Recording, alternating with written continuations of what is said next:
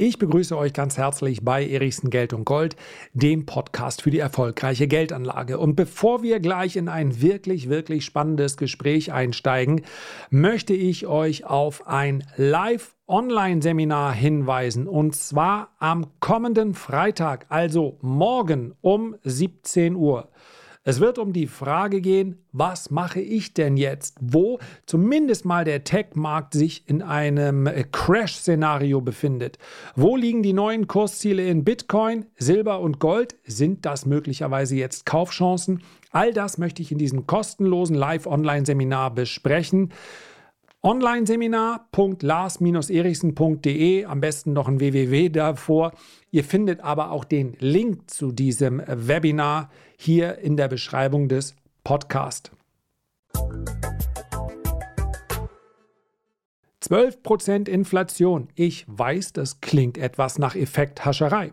Aber es gibt nicht wenige Experten, die das für möglich halten. Eine Inflationsrate, die von 0 auf 7% steigt, kann selbstverständlich auch von 7 auf 11 oder 12% steigen. Und die übergeordnete Frage lautet, was machen denn die Notenbanken? Was macht die Fed? Was macht die EZB? Eine zu straffe Geldpolitik würde sowohl recht hoch verschuldete Haushalte, aber insbesondere auch den Aktienmarkt erheblich unter Druck setzen. Eine zu lockere Geldpolitik könnte die Inflation noch weiter anheizen. Genau aus diesem Grund habe ich einen absoluten Experten aus der Logistikbranche eingeladen, meinen guten Freund Torben Kock. Die ganz große überlagernde Frage lautet derzeit, was macht die Fed und was macht die EZB? Eine Geldpolitik, die zu straff ausfällt, würde den Aktienmarkt erheblich unter Druck setzen. Eine zu lockere Geldpolitik hingegen könnte die Inflation weiterhin anheizen und vielleicht sogar entgleisen lassen. Und wenn man so nach klassischer Definition vorgeht, dann würde man sagen, naja, fünf bis sieben oder acht Prozent, in den USA sind wir derzeit bei sieben Prozent, die lassen sich vielleicht noch äh, kontrollieren.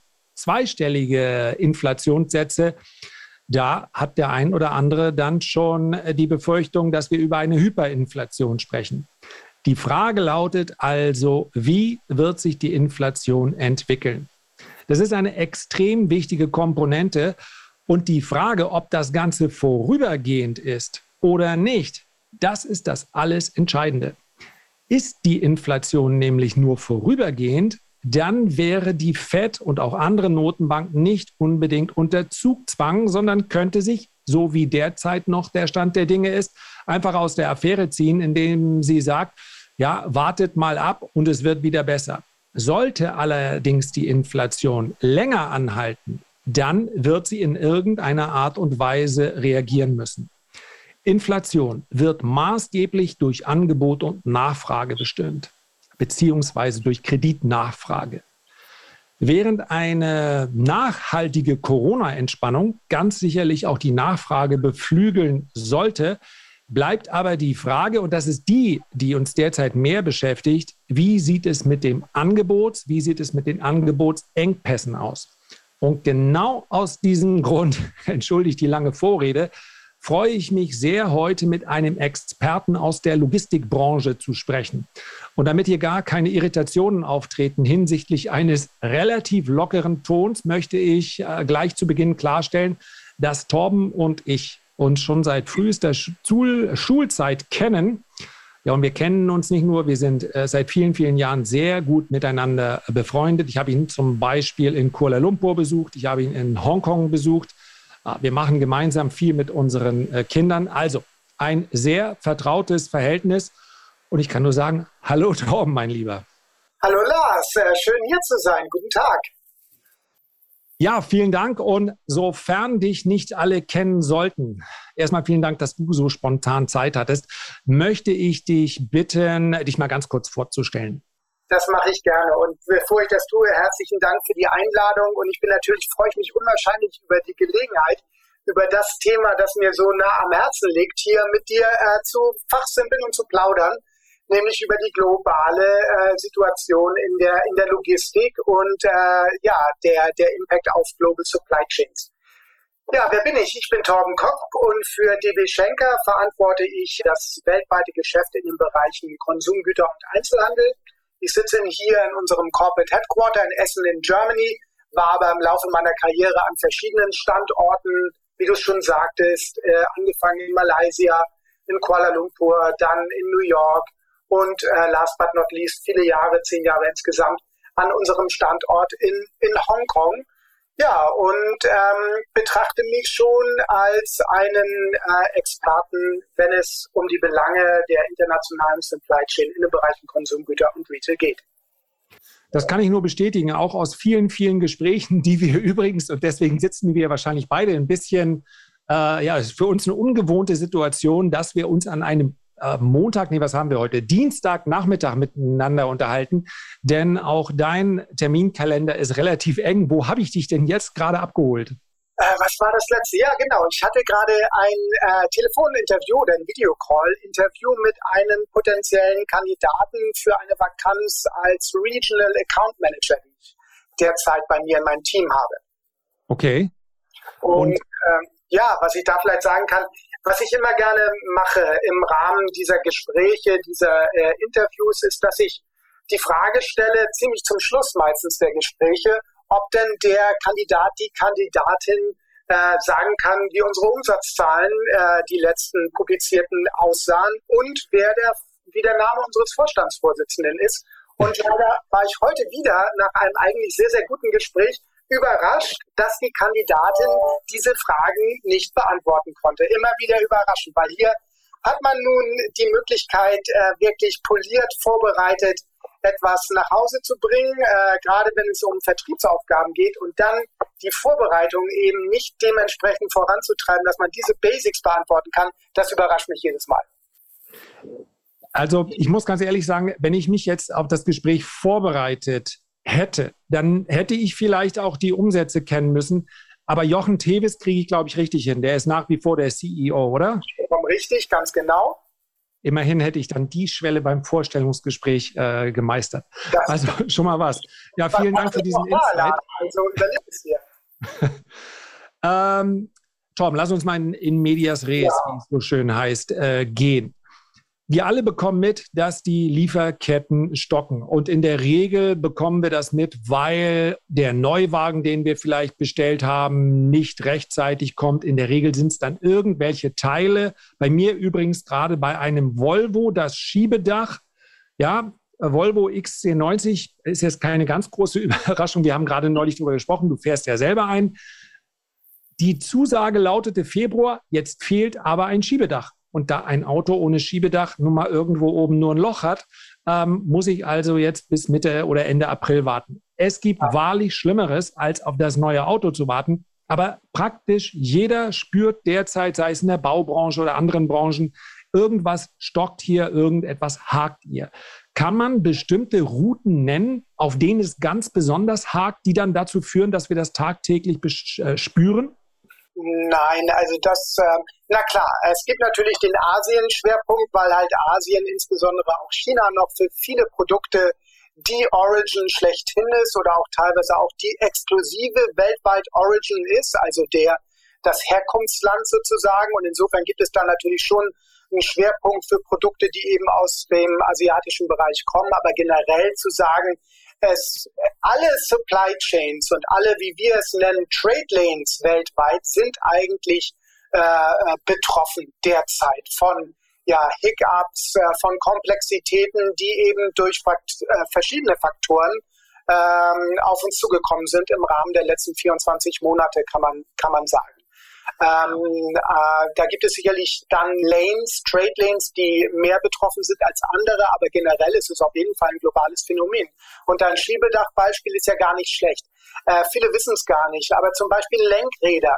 Äh, soweit ich weiß, nun ist der Automotive-Bereich nicht mein Fachgebiet. Wie gesagt, bei mir sind es Konsumgüter und Einzelhandel. Aber ich weiß so viel, dass 80 Prozent aller Lenkräder weltweit zum Beispiel aus zwei großen Facilities ähm, äh, in der Nähe von Wuhan stammen.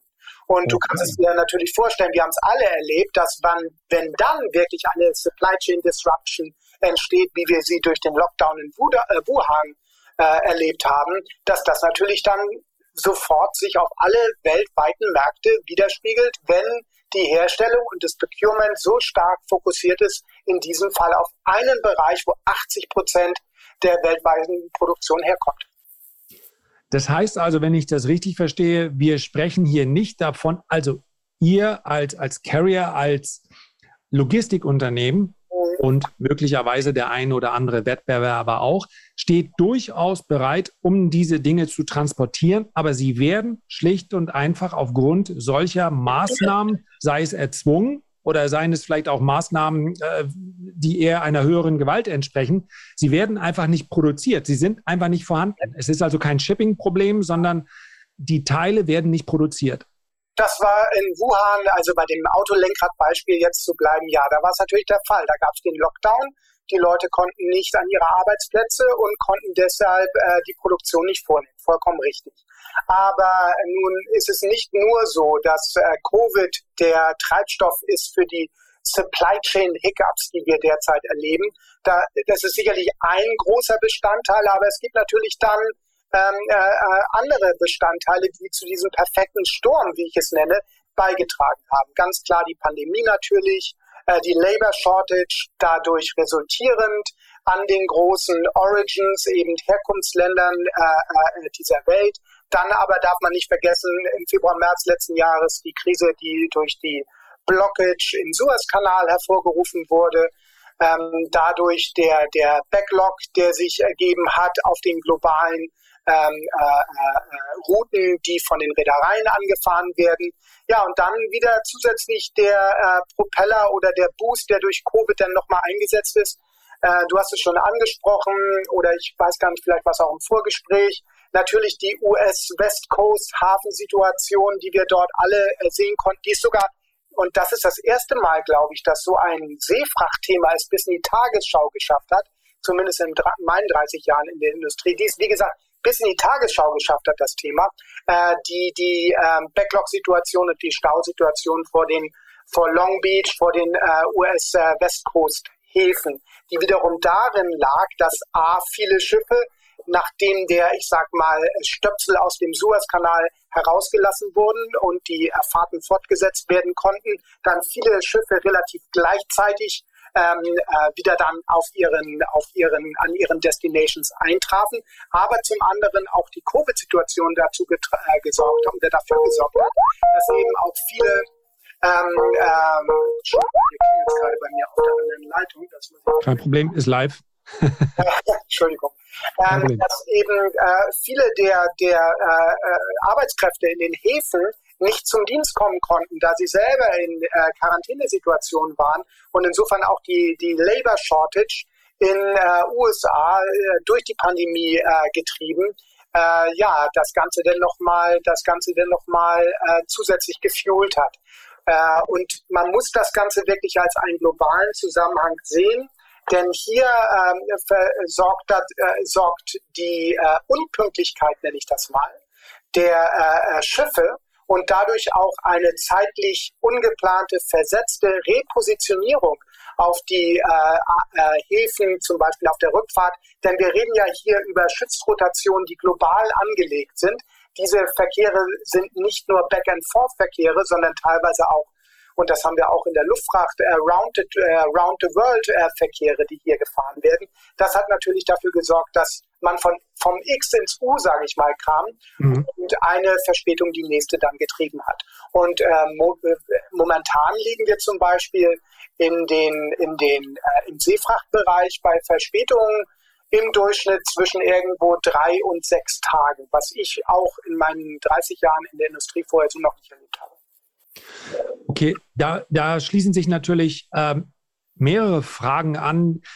Was ich, was glaube ich für denjenigen, der nicht in der Branche unterwegs ist, schwer zu verstehen ist, ist, dass wirklich ja ein Unfall, ein Accident im Suezkanal solche Folgen haben kann. Aber vielleicht, um das mal zu vergleichen, weil man natürlich sagt, ja, meine Güte, dann, dann äh, nimm doch ein Flugzeug und fliegst dahin. Der Unterschied in den Raten macht natürlich auch ja, für die Unternehmen wahnsinnig viel aus. Es gibt wahrscheinlich Produkte, die gar nicht sich äh, mit einem guten Profit im, irgendwo, mit einem guten Gewinn äh, verkaufen ließen, wenn man sie mit dem Flugzeug äh, transportieren würde. Wenn man, ich weiß, der Durchschnittswert ist wahrscheinlich schwer, aber kann man sagen, wie viel mal teurer es ist, Luftfracht äh, zu nutzen als Produzent ähm, gegenüber der Seefracht? Wie viel Mal ist äh, gerade jetzt in der Pandemiesituation sicherlich schwer zu sagen, sage ich mal. Aber natürlich ist die Luftfahrt erheblich teurer als Seefracht. Wobei man auch sehen muss, dass die Seefracht sich auch immens verteuert hat im Laufe der Pandemie. Wo ich normalerweise sagen würde, und das bitte, also das ist natürlich jetzt sehr pauschal, was ich sage, aber nur eine Hutnummer. Zum Beispiel ein Container aus, ähm, aus China auf einen europäischen Mainport, würde ich sagen, liegt so im Durchschnitt ohne Pandemie irgendwo bei 2000 Dollar. Während der Pandemie, auf der Peak, habe ich erlebt, dass solche Container für 20.000 Dollar äh, äh, verkauft wurden. Also Und beispielsweise von Shanghai nach Rotterdam oder nach Hamburg oder? Richtig, ganz genau. Okay. 20.000 Dollar. Und das sind jetzt keine äh, Margen, die dann äh, von den Spediteuren, von den Logistikern, wie uns zum Beispiel in der Mitte, eingesteckt wurden, sondern das sind Preise, die auch, wir sind ja ein Asset-Light-Betrieb. Wir selber haben keine Schiffe, wir haben keine Flugzeuge ähm, und wir versuchen Asset-Light äh, zu operieren. Das bedeutet, wir kaufen diese Kapazitäten ja auch von unseren Reedereipartnern ein. Aber das sind auch Preise, die wir dann entsprechend bezahlen mussten als, als Mittelsmann. Also mhm. hier ähm, äh, habe ich Situationen erlebt, die wir so noch nie äh, in der internationalen Transportbranche wahrgenommen haben. Ähnliche Developments hatten wir übrigens aber auch in der Luftfracht. Das gleiche dort, wo vielleicht ein normales Kilo Luftfracht von Shanghai nach Frankfurt irgendwo bei zwei Euro liegt pro Kilo, äh, konnten wir erleben, dass diese Preise bis auf 20, 30 Euro pro Kilo hochgegangen sind. Was wir erlebt haben, ist, dass durch die Pandemie, und das ist vielleicht für den Luftfracht äh, Background ganz interessant zu wissen. Normalerweise ist es so, dass ca. 70 Prozent der globalen Luftfracht, äh, die ständig unterwegs ist, mit Passagierflugzeugen transportiert wird, nämlich in den Fliegern, wo wir auch drin sitzen. Ähm, äh, der Laderaum dieser Flugzeuge wird nicht komplett durch das Gepäck ausgenutzt. Alles das, was nicht für äh, Gepäck benötigt wird, wird quasi mit Fracht gefüllt. So, im Moment ist es aber immer noch das ungefähr so, dass insgesamt immer noch circa 50 Prozent der ähm, äh, der Passagierflieger weltweit aus den Rotationen genommen wurden. Das heißt, wir haben 50 Prozent dieser normalen Belly Capacity, wie wir das nennen, die gibt es momentan nicht. Und insofern müssen dafür andere Wege gefunden werden für diese Luftfracht. Und das ist dann ähm, äh, machbar mit Cargo-Fliegern, also mit Flugzeugen, die exklusiv dafür genutzt werden, äh, Cargo durch die Gegend zu fliegen. Aber da ist es auch so, dass alles, was was es gibt derzeit weltweit an Kapazität auch wirklich in der Luft ist. Und auch um diese Kapazitäten ist hier ein starker Preiskampf äh, entbrannt, der dafür gesorgt haben, dass sich auch äh, gesorgt hat, dass sich auch hier die Preise in diese nicht gekannten Höhen katapultiert haben. Ist das der Grund, warum man heute auf einem Rollfeld mit etwas Glück auch mal ein, ein Amazon-Flieger sehen kann, weil sie hier unabhängiger werden möchten? Oder glaubst du, da steckt eine andere Strategie dahinter? Nee, also die äh, Strategie, dass zum Beispiel Amazon auch in, äh, in Assets investiert, die gab es auch schon vorher. Ähm, und das ist auch sicherlich etwas, was, was jetzt nicht verschwinden wird. Da versucht man sich natürlich eine Flexibilität und eine äh, gewisse Unabhängigkeit äh, ins Haus zu holen. Mhm. Ähm, wir erleben sowohl in der Luftfracht als auch in der Seefracht Integrationsmodelle, äh, auch ein, eine Reederei wie Maersk zum Beispiel investiert in mehr Luftfracht, investiert auch hier potenziell in, in eigenes Equipment, wobei man wirklich sagen muss, um hier einen Unterschied zu machen von Equipment und dadurch von der äh, Kapazität, die angeboten werden kann im Markt, da muss man schon erhebliche Kapazitäten, erhebliche Mengen an Flugzeugen einkaufen.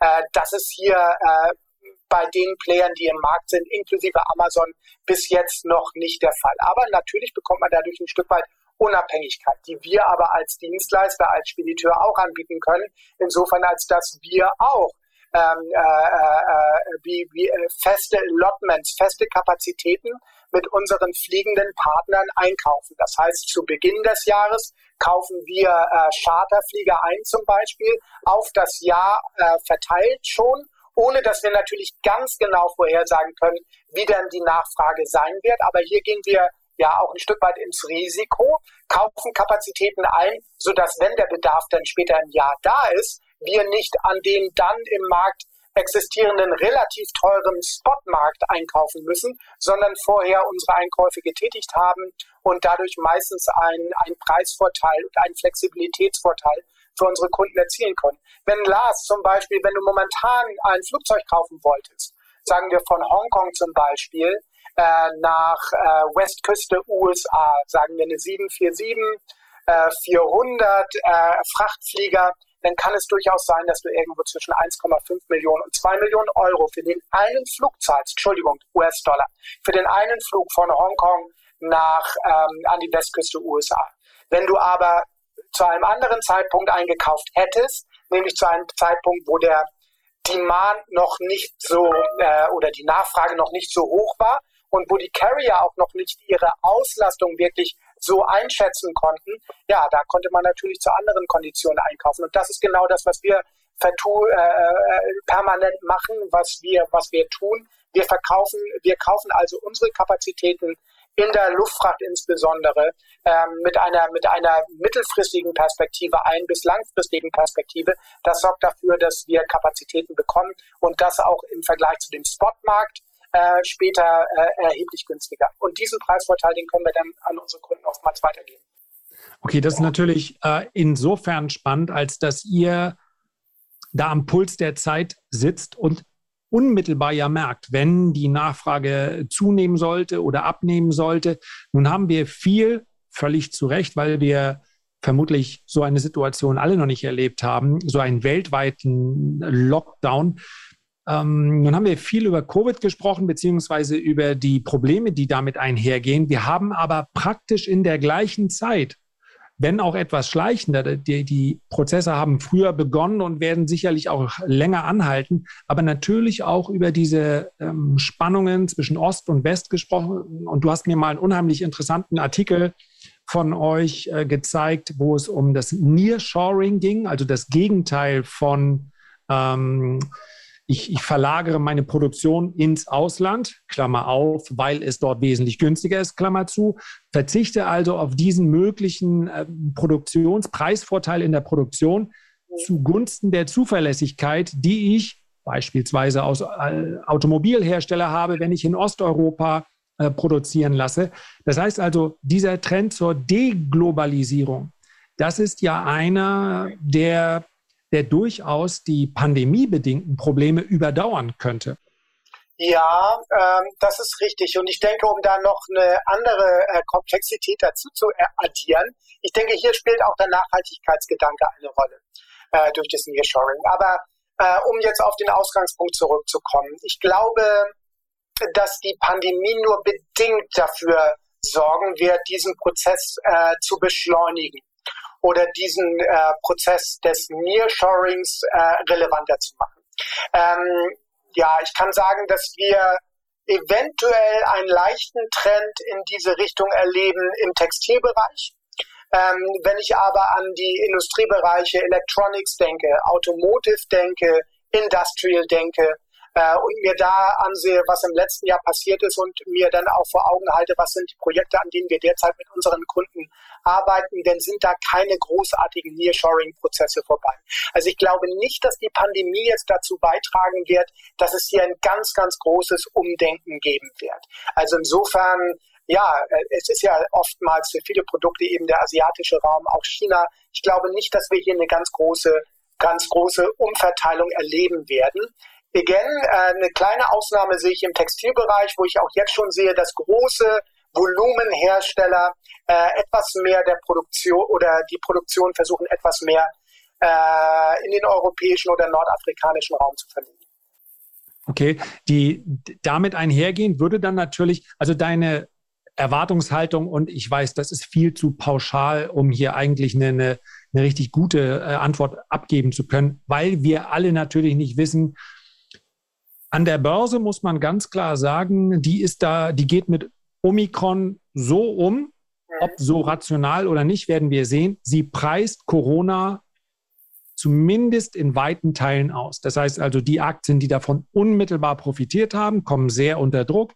Die Erwartungshaltung ist, dass die Inflation eine zumindest in der Größenordnung vorübergehende sein könnte, dass sich also im Laufe der nächsten sechs bis zwölf Monate die Lage normalisiert und damit dieser Preisdruck dann auch zurückkommen wird.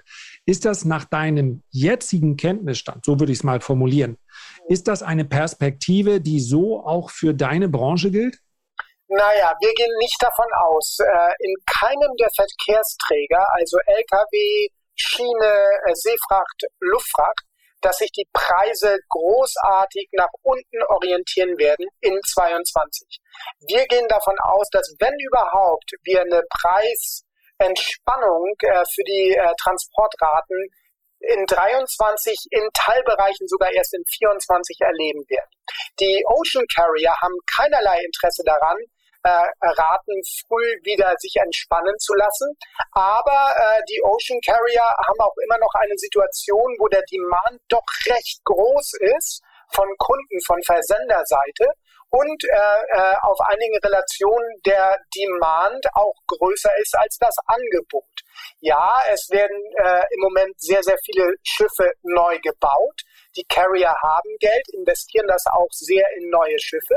Aber man darf vielleicht auch unter diesem äh, Aspekt nicht vergessen, dass die International Maritime Organization ähm, äh, äh, neue Regularien verabschiedet hat, die dafür sorgen werden oder die es zwingend voraussetzen, dass die großen Containerschiffe ihre Emissionen, äh, ihre, ihren CO2-Ausstoß stark reduzieren ab 2023.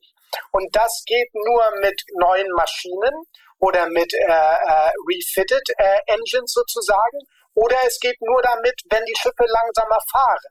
Und da die Werftkapazitäten komplett ausgelastet sind, werden viele Schiffe nicht in die Situation kommen, ihren Motor dermaßen zu überarbeiten, dass sie den neuen Ausstoßwerten gerecht werden. Und insofern haben diese Reederei dann nur noch die Wahl, langsamer zu fahren. Und das wird dafür sorgen, dass die Mehrkapazität, die in den Markt kommt, durch diese verlängerten Transitzeiten quasi aufgefressen wird und dadurch kein zusätzliches Angebot in den Markt kommt, was es den Carriern dann oder was es dann, äh, was die, was die Kunden, sollte ich eher sagen, äh, und da sehe ich uns auch durchaus ähm, als, als Spediteur in die Lage versetzen werden, von günstigeren Raten zu partizipieren. Also der Seefracht werden die Raten nicht fallen. Luftfracht ist es auch so, dass im Moment alles, was fliegen kann, wirklich in der Luft ist, im Cargo-Bereich. Solange wir keinen wirklichen Reboost sehen in der, in der, ähm, äh, im, im PAX-Flight-Bereich, also Passagierflieger, und dadurch eben diese Belly-Kapazität, von der ich vorher gesprochen habe, also der Frachtraum in Passagierflügen, wieder verfügbar ist, werden wir ja auch hier keine Preisentspannung sehen. Ja, und im Landtransport, da haben wir ganz andere Probleme. Wir haben alleine in Deutschland über 80.000 äh, Positionen offen für Lkw-Fahrer. 15.000 Lkw-Fahrer werden in Pension gehen im Jahr. Äh, Ach, auch in Deutschland. Ich dachte, auch. das sei insbesondere dieses britische Problem, dass sie eben durch ihre äh, ja, dadurch, dass es nicht mehr so leicht ist für Ausländer in Großbritannien zu arbeiten, dass sie eben die verhältnismäßig günstigen äh, Fahrer aus Osteuropa nicht mehr bekommen. Das ist also nicht nur ein, aus deiner Sicht nicht nur ein britisches Problem. Nein, das ist auf jeden Fall ein gesamteuropäisches äh, Problem und auch darüber hinausgehend. Der Beruf äh, hat an Attraktivität verloren aus der Sichtweise vieler potenzieller Bewerber oder Fahrer. Äh, und es gibt hier immense, es gibt hier immense Nachwuchs oder oder oder oder ja, wie soll ich sagen, Backfill äh, mhm. Probleme. Nicht nur für uns, sondern für den für den gesamten Markt. Auch das sorgt dafür, dass hier und dann natürlich zusätzliche Brennstoffkosten, zusätzliche auch da wieder CO2-Regularien, die, die dafür sorgen, dass bestimmte Fahrzeuge auch gar nicht mehr überall hinfahren dürfen. All das sind auch hier äh, Preistreiber. Ich glaube, dass hier äh, ja wahrscheinlich doch eher langfristig als mittelfristig eine Entspannung nur durch autonomes Fahren oder durch Projekte, die wir ja auch als DB Schenker vorantreiben, wie zum Beispiel Platooning in einem großen Stil, dass nur solche Initiativen für eine wirkliche Preisentspannung saugen können.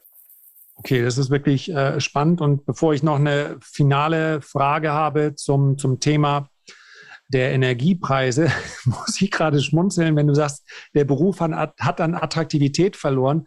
Das Fahren von Autos kannst du dich darüber unterhalten, dass äh, was waren wir früher doch hochmotiviert, einen Führerschein zu machen? Einen Führerschein zu machen. Fahrschule Dunker, der hat immer gesagt, ein Führerschein ist wie eine abgeschlossene Berufsausbildung. Heinz Dunker, Gott hab ihn nicht selig.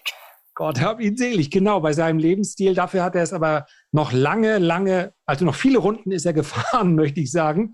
Ähm, aber für uns war den Führerschein zu machen, das war für uns das Wichtigste überhaupt. Also äh, diese Unabhängigkeit.